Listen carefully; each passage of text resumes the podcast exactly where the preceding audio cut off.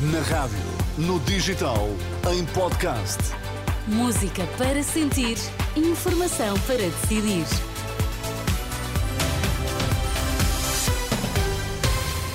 Vamos então saber quais as notícias que estão a marcar a atualidade. Começamos pelos títulos em destaque na edição das duas. Relatório final do Inquérito Nacional às Condições de Vida e de Trabalho dos Funcionários Judiciais é entregue esta terça-feira.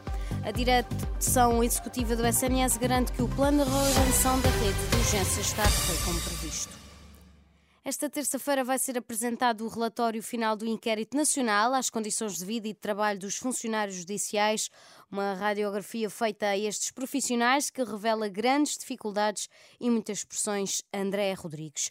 Os funcionários judiciais entendem que a tutela não se preocupa com as condições de trabalho, que o seu trabalho não é valorizado socialmente e que a avaliação individual de desempenho é um fator de conflito na profissão. O que nós temos observado é que a chamada avaliação individual de desempenho são métodos gestionários fabris que se estenderam a todas as profissões e aos serviços públicos, cujo princípio é quanto mais eu ultrapassar o meu colega, eu vou progredir mais. Ou seja, o princípio não é o da cooperação, não é o do apoio, não é o da ajuda uh, entre ajuda, e isto tem a ver com as carreiras afuniladas que permeiam isso. E é espantoso que nós estamos sistematicamente a falar da avaliação dos trabalhadores e nunca falamos da avaliação das chefias, que, na nossa opinião, tem nota absolutamente negativa. Mesmo quando é de serviços públicos, como é o caso, trata-se de importação dos métodos da gestão empresarial, que tratam as pessoas como se fossem números numa folha de Excel. Raquel Varela entende que as reivindicações no setor são justas porque não estão a ser cumpridos os mínimos exigidos em termos de salários e de organização do trabalho. A direção executiva do SNS garante que o plano de reorganização da rede de urgências corresponde à veracidade da rede do Serviço Nacional de Saúde e que resulta daquilo que diz ser um esforço ímpar de organização e planeamento. É a resposta do gabinete de Fernando Araújo às críticas do bastonário da Ordem dos Médicos, Carlos Cortes, que aponta falhas ao plano e, em declarações à Renascença, assegura que muitos dos serviços que aparecem a funcionar na verdade não estão. Contactada pela Renascença, a direção executiva do SNS desmente e assegura que a informação foi trabalhada com exigência e rigor com cada um dos hospitais e garante que o plano vai ser mantido. De acordo com, esta mapa, com este mapa, aliás, até ao próximo sábado, há 37 serviços de urgência com constrangimentos em várias especialidades.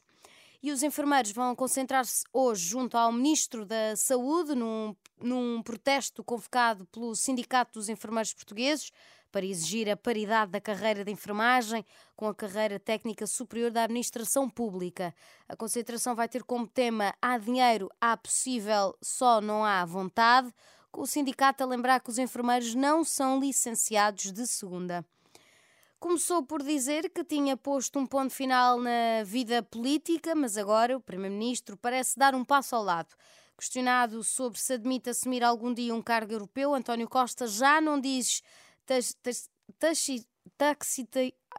já não diz não, diz que não o fará enquanto não estiver esclarecida a alegada intervenção na Operação Influencer. Nada me pesando na minha consciência, entendo que a função que eu exercia enquanto Primeiro-Ministro não é compatível com a existência de um juízo de suspeição. E, portanto, é enquanto, enquanto, não estiver esclarecido este assunto, eu acho que não deve exercer cargos públicos, porque acho que é necessário preservar a integridade das instituições, o prestígio das instituições, a confiança que cada um deposita nas, nas instituições. António Costa em declarações na Alemanha, onde foi assinalar os 50 anos da fundação do Partido Socialista. A Assembleia Municipal do Porto aprovou, com a abstenção do movimento independente aqui a Porto, uma proposta do PAN que visa implementar uma rede de percursos que garantam uma boa nas imediações das escolas. Putestista da Assembleia Municipal que, convocada pelo Bloco de Esquerda, decorreu ontem à noite e debateu o modelo de cidade de 15 minutos. Pelo menos três pessoas morreram na sequência de ataques israelitas no campo de refugiados. Uh, segundo Al Jazeera, acredita-se que há várias pessoas que estejam presas nos escombros. Os ataques nos campos de refugiados mataram nesta segunda-feira pelo menos 40 pessoas, segundo funcionários do hospital. De acordo com o The Guardian, testemunhas relataram intensos combates entre homens armados no Hamas e forças israelitas que tentavam avançar para os campos de refugiados.